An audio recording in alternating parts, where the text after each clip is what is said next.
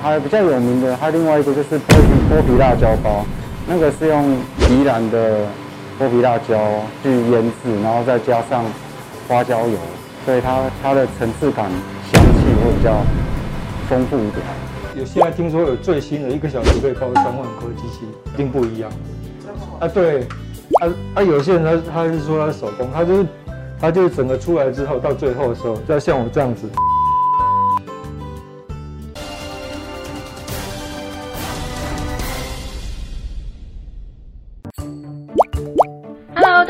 好，欢迎收看好房话题现场，我是萧以芬。今天我们要带您一起走入台北市的中山区哦。中山区有非常多热闹的商圈，而今天呢，我们要介绍的就是民生北大商圈。到底民生北大商圈内有哪些特色指标物件呢？而商圈内又有哪些优质店家和特色邻里呢？快跟着我，还有特派员的脚步，一起进入今天的节目吧。Go！水饺店路上到处可见，一点也不稀奇。可是接下来我们要介绍的这一家团圆手工水饺很特殊哦，老板只做生水饺来卖，不做熟食，却还是累积了很多死忠顾客啦。啊，为什么老板不直接煮给大家吃呢？我们一起来看看。因为以前年轻时候做过熟的，那现在因为年纪大了，有点半退休状态，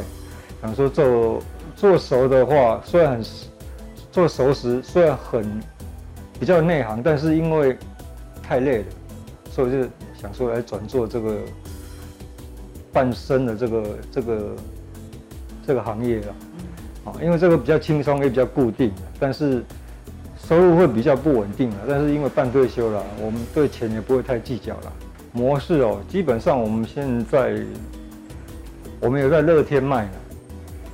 有在乐天，但是因为乐天那边。还是你还是在参加的活动，就意思就是要买他的广告啦。那我们现在除了缴缴年费之外，我们其他都都都靠自己的啦。就比如说在 FB 上买广告，啊，在 IG 上买广告，就是这样慢慢来的。那现在有些累积的客，慢慢有些客源了。比如说我们这里都有这些还没出货的订单，啊，比如说荣总哦，我们现在很多荣总，还有之前的桃园有些医院都会来订。团购了，啊，就是慢慢这样靠这样累积，然后靠有时候还有我们现在有在其他地方有寄卖，比如比如说在灵粮堂旁边的五饼鳄鱼，我们有寄卖，就是慢慢拓了，慢慢然后是靠门市这些顾顾客哈，他有时候经过，比如说假日时候来，或者平时来这边买菜。这是到荣兴花园走一走的，你又看到了卖。他如果觉得适合他的口味的话，他就下次就会来。然后用有些用电话订购啊，用网络订购都有啊，或是下次再来，再到门市买这样子。是，真的比较轻轻松一点点的。你做做熟的哈，汤汤水的真的很累。像我们现在两个人做，两个人我们夫妻两个人做这样子是还勉强可以啦，也算是。收入什么都都算打平了，但如果你要做熟的，你最少要再找两个人来，否则做不做不动了，因为你还有其他的东西啊，不只只有水饺啊，可能要卖面食啊，还有小菜啊，还要做汤啊什么的，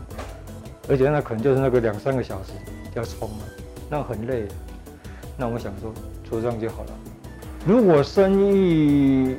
还不错的话，我们当然是会慢慢到其他的点。去开门市啊，我然后要把类似中央工厂的概念做出来，因为这个地方场地也没那么大，我们现在的量也只能做这么多。如果你不把这个厨房扩大，或是把我们的，比如说冷冻设备什么扩大的话，你的量也出不来了。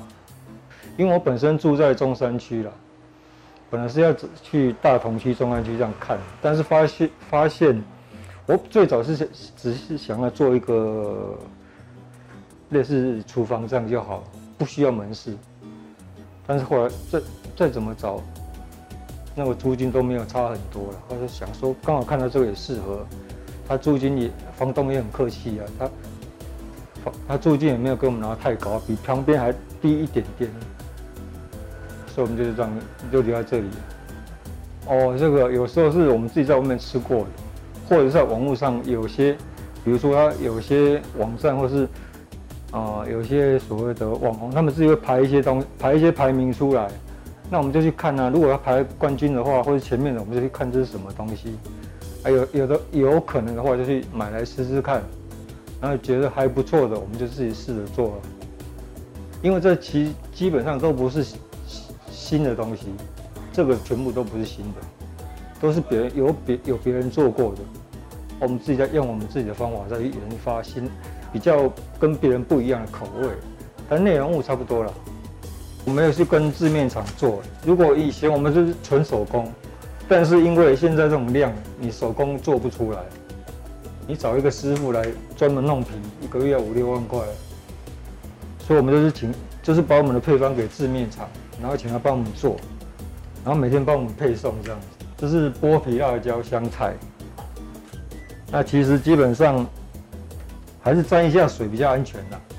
就跟有些家里的话都是这样用手这样沾一下水，我们是用这样沾。沾水之后，把线打进来。这个是因为我们自己每天在包，所以我们大概知道要多少。那你如果家里自己包的话，只要以合得起来为为主，不要让它溢出来。那每个人的手法不同啦，像我们剪，我的手法是抓起来，中间先捏起来，然后手夹起来，夹住两边之后，这两个大拇指往后一夹。就是把它往前面集中的意思，这样馅馅才会集中起来，啊，这样就可以了。那那也有人量大，他们是用机器的，就整台机器，然后就是你把它的皮啊、线都分开，它它自己会会自己跑，差别在速度快了。有时候出有现在听说有最新的一个小时可以包三万颗机器，一定不一样。啊，对。啊啊！有些人他他是说他手工，他就是他就是整个出来之后，到最后的时候，要像我这样子，再用手来捏一下，因为你机器包出来的东西一定都是全部都长得一模一样。啊，他们有时候会在后最后的阶段呢，那个成品出来之后，他要用手捏一下，再放到盘子上。哦，我们是因为量还没有那么大了，不然其实不然不是找机器，就是找找人来人这样包啊。因为我们的肉里面都有打高汤，所以它它会有一点，如果不不动起来的话是包不动的。包不动的话，你包起来它馅是糊糊的，你包起来包不大颗，然后形状一定很丑。夹起来，夹起来，两边夹起来，夹好之后，大拇指往后夹，不是把线往前面挤。推集中，让它集中在前面，它把把线夹在里面去了。煮的方法哈，很其实，哎，其实我们我们的水饺，除了一般的水煮之外哈，我们还可以放在大同电锅用蒸的，也可以用气炸锅炸水饺，或者是直接用煎饺，要像。八方云集那种煎饺，甚至有些就是直接丢油锅，我们这个都可以，因为我们皮都试过，各种方式都可以，只是说时间长，那个时间要拿捏。那一般来讲，我们煮这个冷冻水饺不要退冰。有些因为有些顾客来跟我说，哦，我这个中如果中午要吃的话，多久前拿出来退冰？不用退冰。啊，冷冻水饺绝对不要退冰，一退冰它就挤压就破了，不要退冰。然后水放多一点，滚了水滚之后，把它放进去，放进去前面一分钟要稍微动它一下，不然它会粘锅，因为它的温度跟那个质量的温关系，它会往下沉。那那等到等到它一分钟之后，它有点浮上来之后，然后水滚之后，把它关成中小火，点两到三次水，大概时间是七八分钟了，从你。水水饺下锅到完成大概七八分钟，啊，你只要煮到那个水饺有点像屁股往上翘，然后有点好像气球一样要膨起来的时候，就是 OK 了，要赶快拿起来了，也不要煮太熟了。那我们有素食的水饺，素食的水饺更要更快，大概五分钟六分钟，因为里面我们素食水饺里面的馅大部分都是熟的东西，它里面也没有肉，所以它很快就熟了，在五六分钟就可以了。您有想过要转行吗？卧龙包子老板钟先生从银行业的金饭碗转战餐饮业很辛苦，从零开始到海外拜师学艺，即使初期做的是全部失败，也始终没有打倒他创业的决心哦。啊，不多说了，我闻到包子的香气了，给你加哦。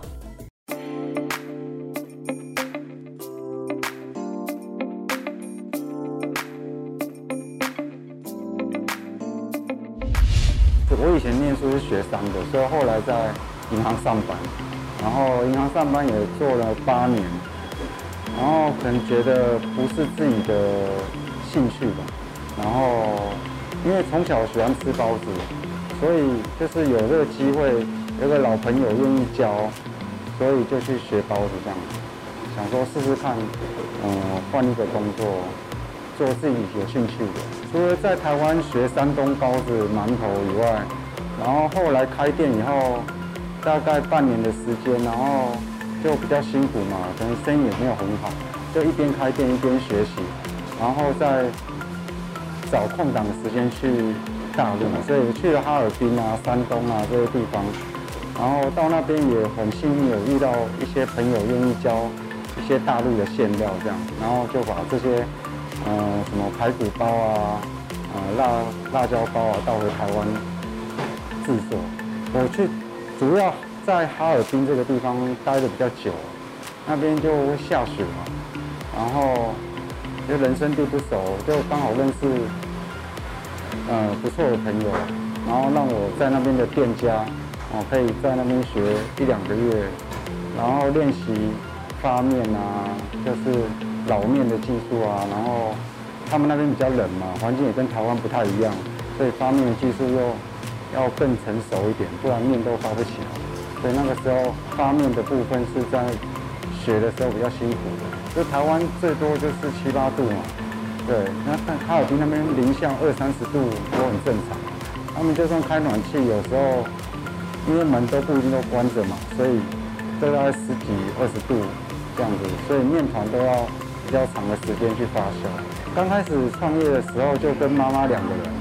那时候学完包子也才半年的时间，会擀面、包包子，但是连蒸包子都还不会，就开店了。因为不开也没有地方可以练习，所以我们就找了很便宜店租的的地点，一万多块的地点，然后开了以后一边卖一边学。开店的第一天才。开始学蒸包子这样子，对，所以刚开始比较辛苦，因为就很容易失败啊，就有可能做四五十个馒头，就蒸出来就一次都全部都缩掉变扁扁的这样子，对。那这种情况大概持续一两年，慢慢有研发一些新产品，还有等口味发酵的成品都比较稳定以后，生意就慢慢开始好转。现在目前四零北投四平。三间店面，那我们都是直营的方式，由中央厨房这边供给三家店的馅料啊、饮料啊、豆浆啊这些产品，然后剩余的手工的部分都是在店里现场做，就是包括擀皮啊、包包子啊、蒸包子啊，这个都是现擀现蒸现卖，我们不会有隔夜的包子，然后。而且都是做完在一个小时内，它是热的状况下去卖掉，就是卖完这一百颗，再接着再做一百颗，所以我们蒸笼制就是可以看我们现场卖的量有多少，我们做多少，就不用像用大蒸箱这样一次做好几百个，一直回蒸，一直保温，这样的口感就不会有手工的那么好。我觉得我们家的特色就是在于纯手工制作。就是包子的部分，现在要用全部都是竹蒸笼蒸制的，已经很少了，应该不多。所以我们取名字这个卧龙岗的龙，就代表蒸笼的笼，就是强调我们都是用竹笼去蒸，带有竹子的香气。未来的方向就是希望能把这个中式面点的品质做得更好，像外面西式面包店这样子。可以把中式面点的价格跟食材都用不要因为价格去选择便宜的食材，然后能让整个中式面点的产品价格水准都拉上来，然后我们还可以坚持继续继续用手工的方式来做这些东西。没有接触过的时候，可能觉得哇，这个东西不外传的，这个东西可能要学五年、十年、二十年那么久。但其实有时候现在台湾的环，现在学习的环境比以前简单很多了，不管是你从网络上面学啊。还有去参与呃古研院的课程啊，这些都可以让你在一两年内就可以学习好这些技能，然后甚至都可以学得很不错。那最重要还是愿意踏出第一步啊。我们比较有名气的热销的产品就是排骨包，排骨包就是用传统红烧的方式去卤卤那个排骨，对，卤到它很入味这样子。卤完还要再泡好几个小时，然后它它的肉是，也不是一般的排骨，它是带软骨的排骨，就是那个骨头是可以吃的。嗯，对，然后里面就是用很多呃中药啊、辛香料去卤红烧这个这个产品。那还有比较有名的，还有另外一个就是剥皮剥皮辣椒包，那个是用宜兰的剥皮辣椒去腌制，然后再加上花椒油。所以它它的层次感、香气会比较丰富一点，对，麻麻辣辣的这样。吃饱喝足以后，需要消化消化。让我们带着你去拜访中山区在地专家，了解一下民生北大商圈这里的特色吧。听说这里有个腹地六公顷的公园哦，还有一个让人仿佛穿越时空般的特色民宅哦。那其实我们我的门市就是在复兴北路这边，我属我负责是在。中山国中捷运站附近。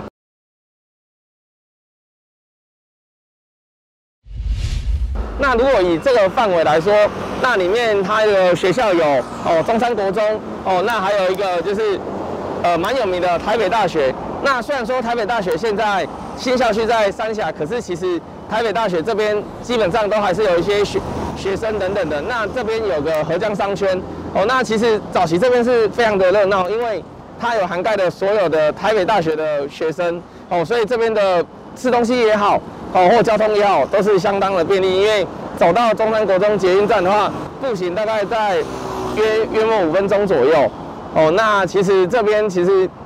合江街上还蛮多的一些哦海产店哦，有一些还蛮有名的海产店，像八九海鲜哦。那甚至说有一些。哎，有一些烧烤居酒屋，其实都还是蛮不错的选择，或者甚至小吃也也还蛮多的。那再来就是说，哎，我们这边有一个腹地大概六公顷多的龙兴花园哦。那当然，你住在这边的话，你基本上哦，可能假日要带个小朋友哦，也不用跑到太远的地方，其实走个路走到龙兴花园，其实就有一个很大的腹地，可以让小朋友在那边做一些运动哦，放电，呃，放放电啦，让他就是呃，可以在这边。消耗一些体力哦，因为小小呃小朋友最需要的就是放电嘛，那也不用跑到哦大安森林公园，因为大安森林公园其实虽然它是一个蛮大的呃蛮大的一个那个都会公园，可是哎其实不用跑远，我们这边龙兴花园就有一个了，对啊，哦其实像我们中山国中捷运站啊，下我们是文湖线。哦，那下一站就是南京复兴。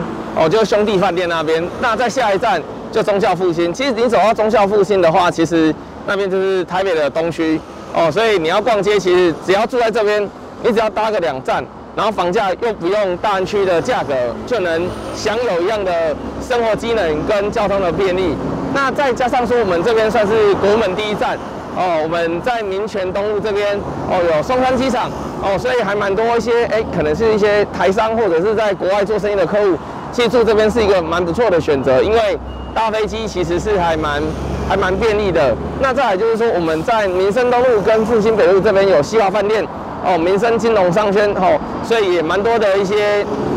蛮蛮多一些那个金融金融业者哦，所以基本上对于对于这边来说都是一个还蛮大的一个加分哦。它不管它的艺文艺文特色或者是一些哦人文的素养，其实都还蛮还蛮不错的。那加上说，我们像我们这边比较指标型的一些。呃，应该说一些比较指标型的产品哦，像民权东路上跟复兴北路交叉口有一个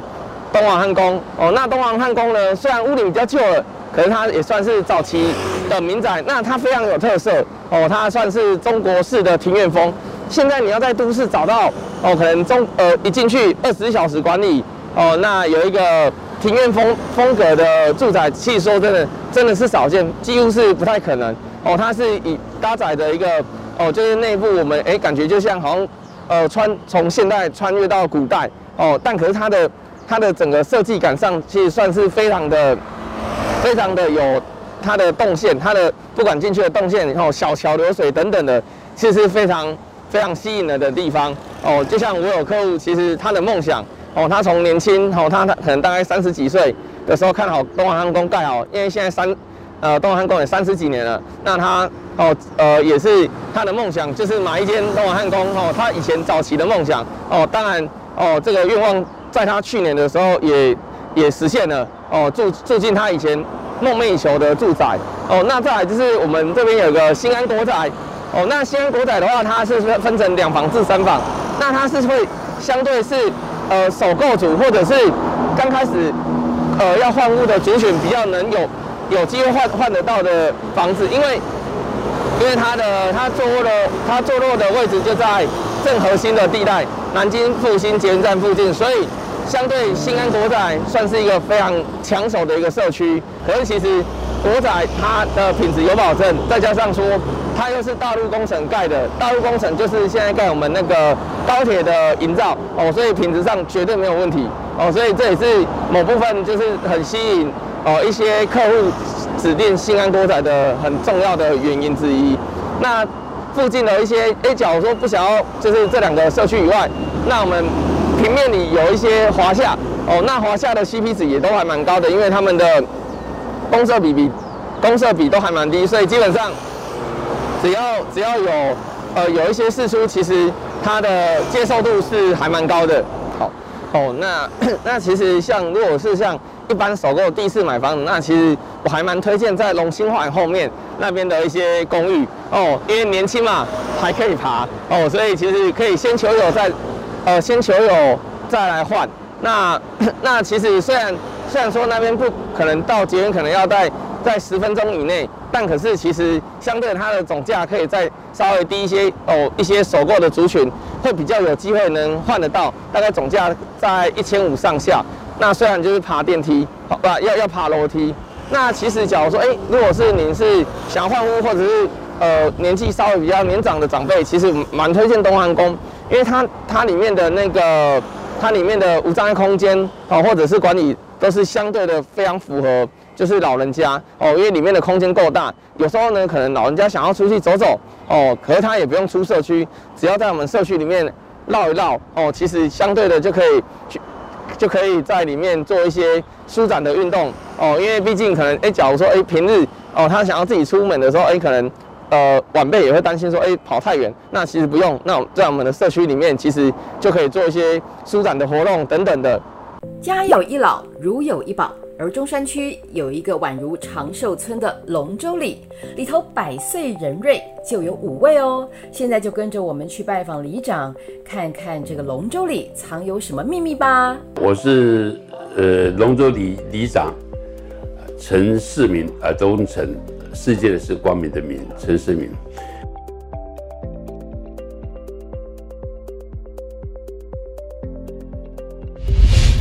我在龙舟里已经居住了三十八年，从民国七十四年一直到现在。啊，本来是在从事有关商业方面的事，那现在已经退下来了。退下来的时候刚好还有身体还 OK，那就帮这个里民们大家来服务。呃，这样自己本身身体也会比较健康一点，比较不容易失智啊。年纪大的话比较不容易死，那尽量为里民们服务。龙舟里呢是刚好在呃中山区，台北市中山区，是算是在台北市的蛋黄区了，刚好是呃松山区跟中山区的一个交界点，在复兴北路这里。龙舟里范围不大，算起来呢四百公尺乘两百五十公尺，就是龙舟里的范围。可是呢，总共有两千五百多户，两千五百多，有啊这个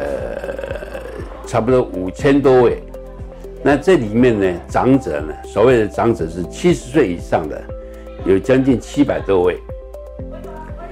啊，这因为为什么我会知道呢？是因为呃，我们这边的长者太多了。早期他是建村，所以这边总共有六个建村才合并起来变成一个龙舟里。目前呢，这里面也有一些呃教授啦、大法官啦，一些呃找最多的新星呢，将军呢，有二三十颗星星住在这个地方。那现在已经都大部分都呃啊怎么讲，已经呃往生的往生了，剩的大概都是呃比较少了。那平常因为老人家一大早，这个地方的环境非常好，一大早呢，大部分这些老人家都会起来，在五六点钟起来以后，会在中庭这个地方呢，这边运动打太极拳。傍晚三四点钟，太阳快下山，比较不那么强的时候，太阳不那么晒的时候，他们也会都出来这边运动。那最主要呢，老人家就希望出来聚一聚。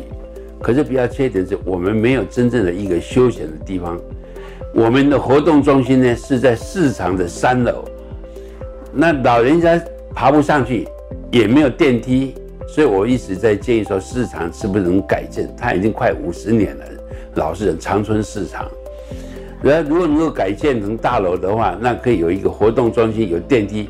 对这些长者更方便，也可以促进呢这个周遭。长春市场周遭的一些经济繁荣，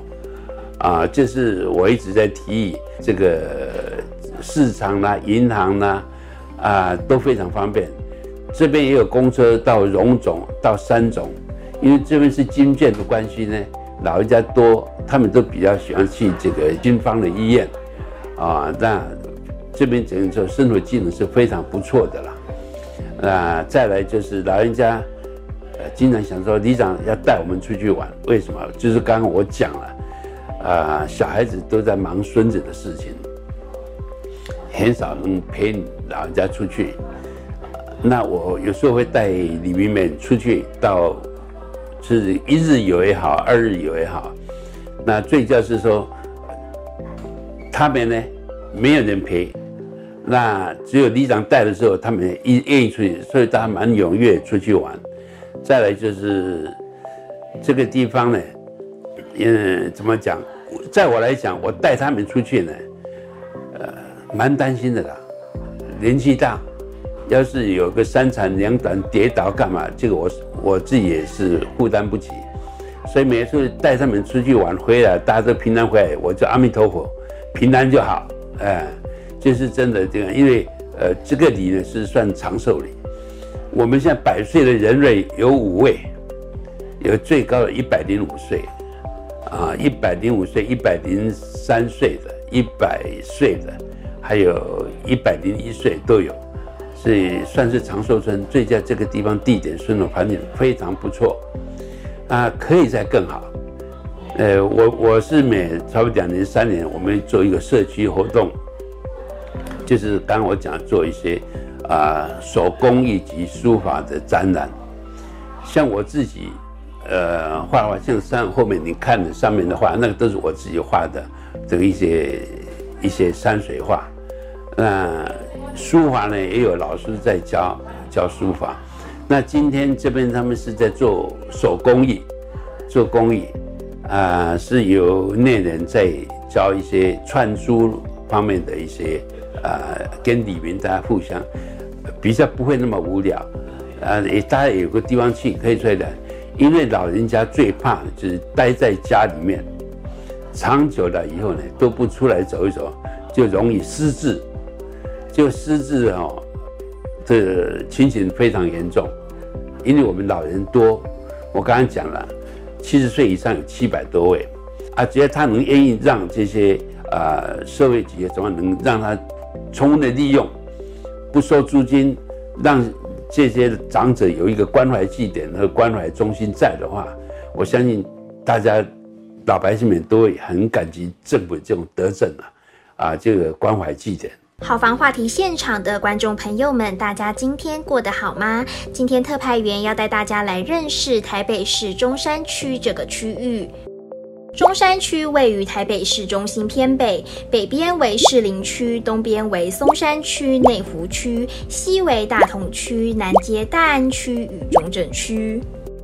此区因孙中山曾于中正区梅屋敷休息，也就是今天的国父史迹纪念馆，为纪念他因而得名。中山区靠近台北车站，是较早开发的台北城区。中山北路贯穿此区，沿着中山北路有银行与许多旅馆，为台北市最具代表性的南北轴线，进而衍生出此地特有的条通文化。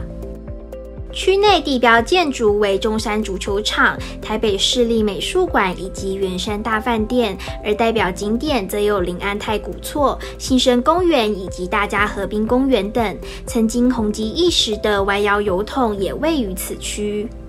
中山区在基隆河以北的部分为大直，是台北市自一九九零年代中期以来新兴起的高级住宅区。二零一零年，台北市举办台北国际花卉博览会，而制定区花中山区为蝴蝶兰。台北市政府民政局也特别制作区花板门牌。此区的医疗机构则有台北市立联合医院及马偕医院等知名医院，教育方面更是不胜枚举，从国民小学、国中、高中到大专院校，中山区都有非常多的选择，像是知名的国立台北大学、实践大学以及大同大学都位于此区。今天我们为您介绍了中山区民生北大商圈的优质店家和特色邻里，还有在地专家的最前线观察。希望透过节目，让您更加了解我们所居住的这片土地有哪些特色哦。如果您喜欢这一集的节目，不要忘记按赞、订阅，并且大力分享给亲朋好友哦。我是肖一芬，别忘了每周三晚间九点半，我们好房话题现场见。